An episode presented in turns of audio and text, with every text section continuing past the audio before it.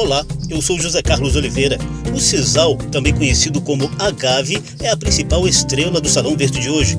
Cultivado na caatinga brasileira, essa planta comercialmente subaproveitada tem demonstrado um novo poder inseticida contra o temido mosquito Aedes aegypti, transmissor dos vírus da dengue, zika, chikungunya e febre amarela urbana.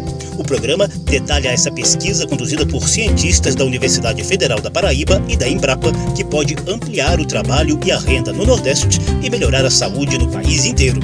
Salão Verde, o espaço do meio ambiente na Rádio Câmara.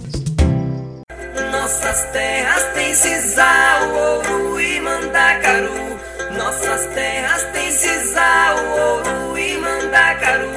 Mas nosso maior tesouro é nossa gente, eu e.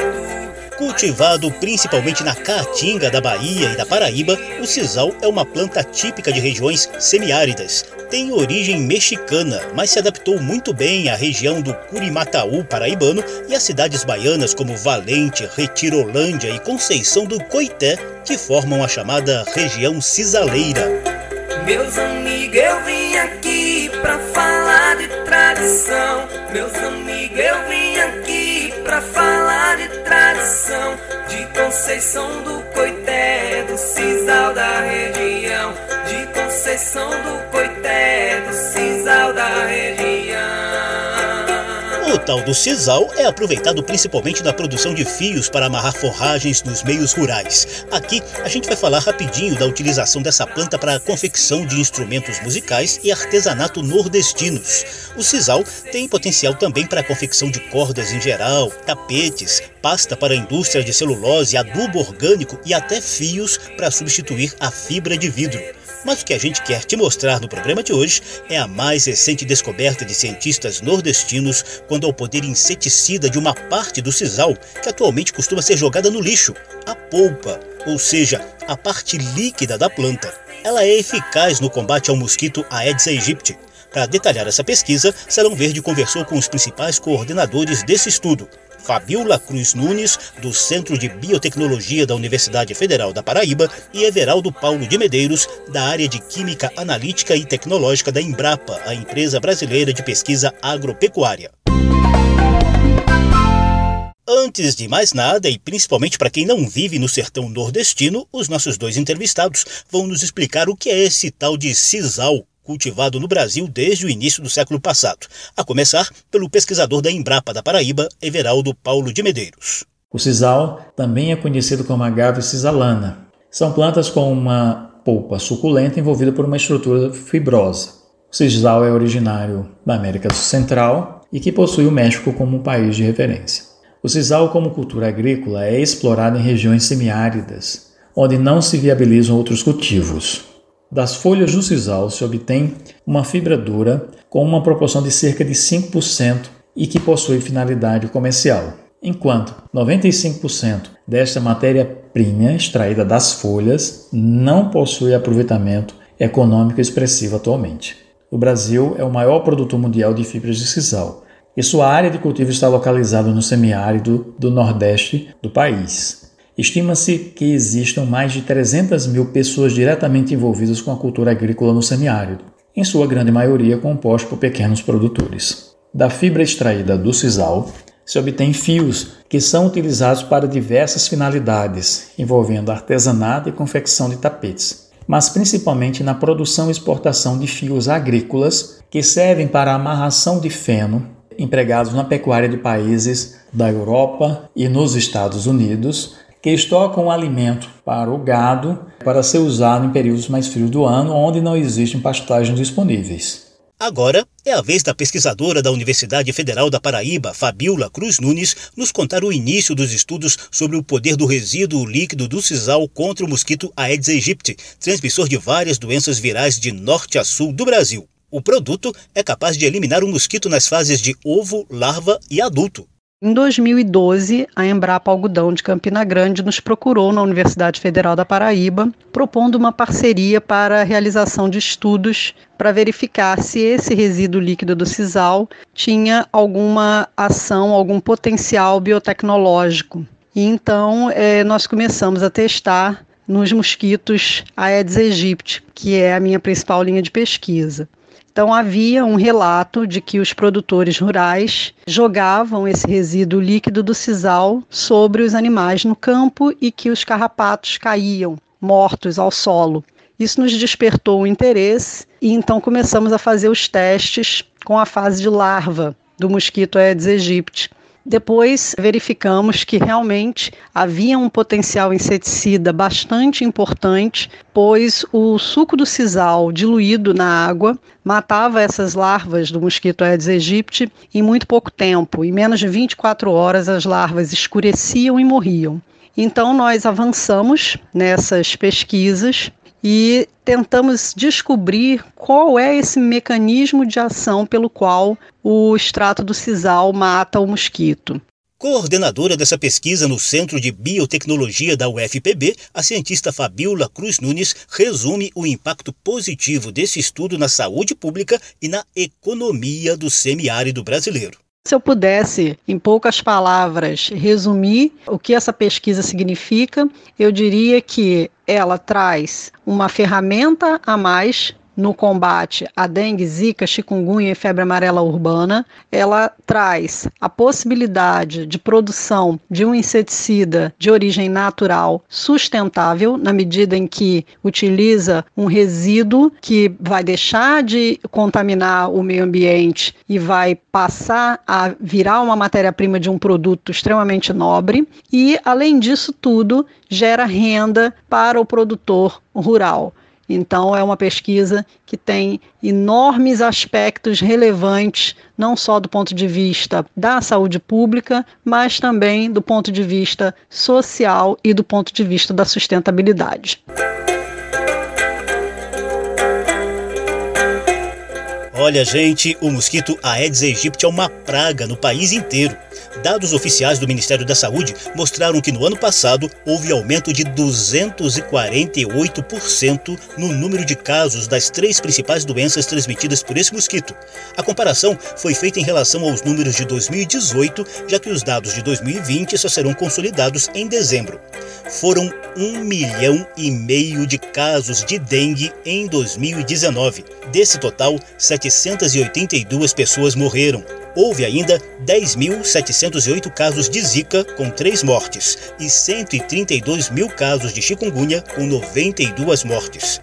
Quanto à febre amarela urbana, o Ministério da Saúde confirmou 18 casos e 3 mortes entre julho de 2019 e maio deste ano. Todas essas doenças são provocadas por vírus. O mecanismo de contágio acontece assim. Ao picar uma pessoa contaminada com um desses vírus, o mosquito Aedes aegypti também fica infectado e transmite o vírus ao picar uma outra pessoa sã. Os casos de dengue, zika, chikungunya acontecem principalmente no verão, quando o calor e a chuva favorecem a proliferação do mosquito, que também se aproveita de entulhos e da falta de cuidado de algumas pessoas com vasilhas e outros locais e objetos que acumulam água. Salão Verde.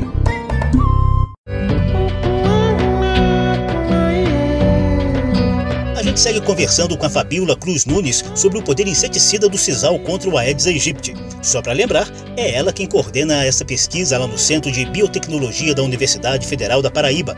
A Fabiola nos conta agora como o extrato de sisal destrói o mosquito Aedes aegypti. Nossas pesquisas mostraram que o principal mecanismo de ação do extrato do sisal sobre as larvas de Aedes aegypti é a ocorrência da morte das células do mosquito e a destruição do intestino do inseto, levando-o à morte.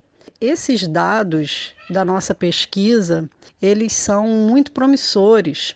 Então nós acreditamos que esse inseticida seja uma ferramenta adicional que vai impactar positivamente no combate a todas essas doenças por meio do combate do mosquito vetor. E é sempre bom lembrar que esse produto à base de sisal é capaz de eliminar o mosquito nas fases de ovo, larva e adulto.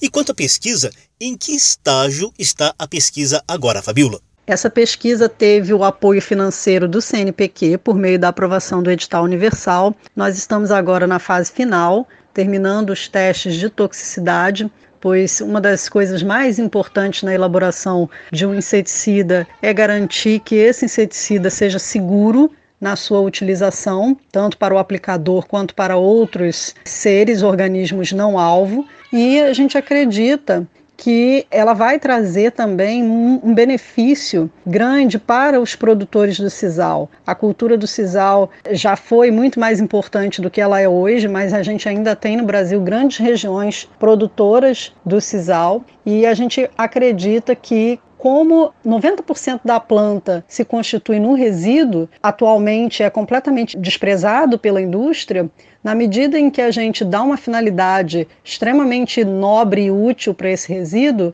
pode ser que esse resíduo passe a ser, na verdade, o principal produto da cultura do sisal. E isso agregaria um enorme valor a essa cultura. Fabiola, e como anda o apoio dos governos e da iniciativa privada para uma eventual produção do inseticida à base de sisal em escala comercial para uso pela população em geral? Nós temos recebido um feedback muito positivo. Estamos em busca de parceiros, de empresas, indústrias que possam produzir esse inseticida em larga escala. Isso seria extremamente benéfico também para os produtores de sisal, pois forneceriam essa matéria-prima para as indústrias. Estamos no momento já por meio da nossa agência de inovação, a Inova da UFPB, fazendo contato com algumas empresas interessadas Tivemos também um feedback positivo de órgãos públicos de saúde, algumas secretarias e gerências de combate à dengue também entraram em contato, se colocando à disposição, inclusive, para a realização de testes a campo, e isso é bastante importante. E a gente é, imagina que essa pesquisa ela ainda vai render outras pesquisas porque muito provavelmente esse extrato do sisal possui outras utilidades biotecnológicas ainda pouco exploradas. Então, é algo que tem um potencial econômico e biotecnológico muito grande. A gente chama para conversa o pesquisador da Embrapa Everaldo Paulo de Medeiros, que fala dos efeitos positivos dessa pesquisa. Nós esperamos que seja contribuir com mais uma arma contra o Aedes, com um produto de origem natural, sem efeito tóxico para as pessoas e animais domésticos e que possa ser produzido no país e disponibilizado em escala para a sociedade. Além disso, outro impacto, neste caso envolvendo a matéria-prima, que é oriunda de um resíduo descartado de uma cadeia produtiva tipicamente localizada na região mais seca do país. E para terminar, Everaldo, fala para a gente sobre outras aplicações do CISAL que a pesquisa tem mostrado. Além do Aedes, nós da Embrapa pesquisamos inicialmente a aplicação do suco do sisal para pragas agrícolas em algodão e soja, assim como em bovinos no tocante a carrapatos. Então, nós acreditamos que esse seja apenas o início de várias pesquisas com bioinseticida e com potencial uso do sisal no tocante a outras aplicações, seja na área agrícola ou de controle de zoonoses.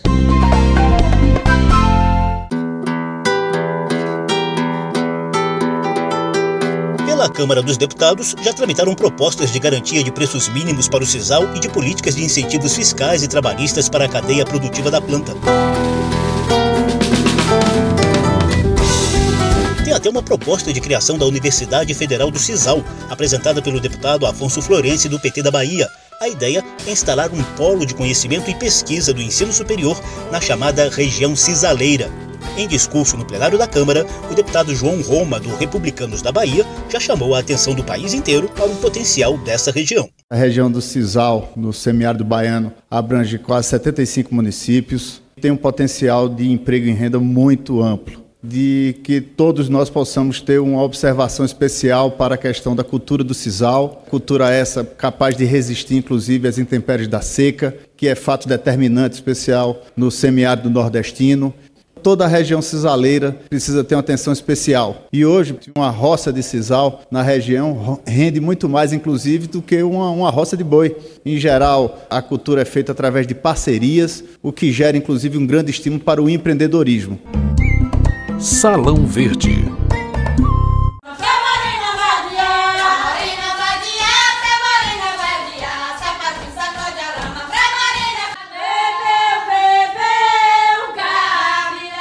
Olha, gente, o sisal está incorporado não só à paisagem, mas também à cultura da Caatinga, da Bahia e da Paraíba.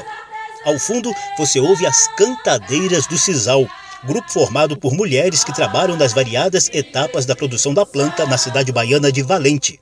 As Cantadeiras já fizeram um turnê nacional num projeto cultural do SESC.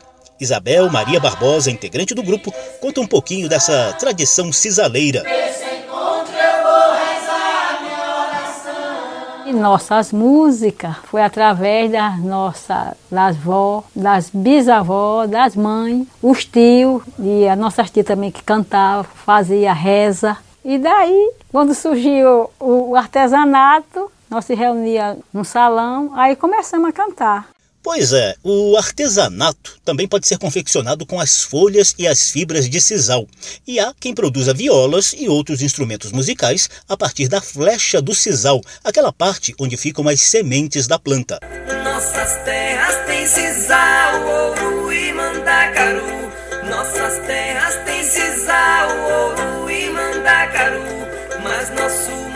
tesouro é nossa gente, Aí está um trechinho da música Tradições do Cisal, que os baianos Webson Santana e Ju Oliveira cantam acompanhados por uma viola de sisal.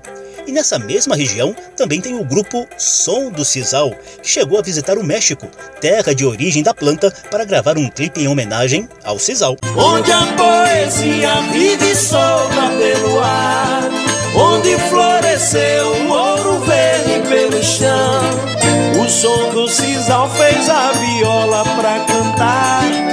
Obrigado em forma de canção. E é assim, ao som do Sisal, que a gente encerra o Salão Verde de hoje, que detalhou a pesquisa da Universidade Federal da Paraíba, com o apoio da Embrapa, sobre o poder inseticida do Sisal contra o Aedes aegypti, o mosquito da dengue, zika, chikungunya e febre amarela urbana.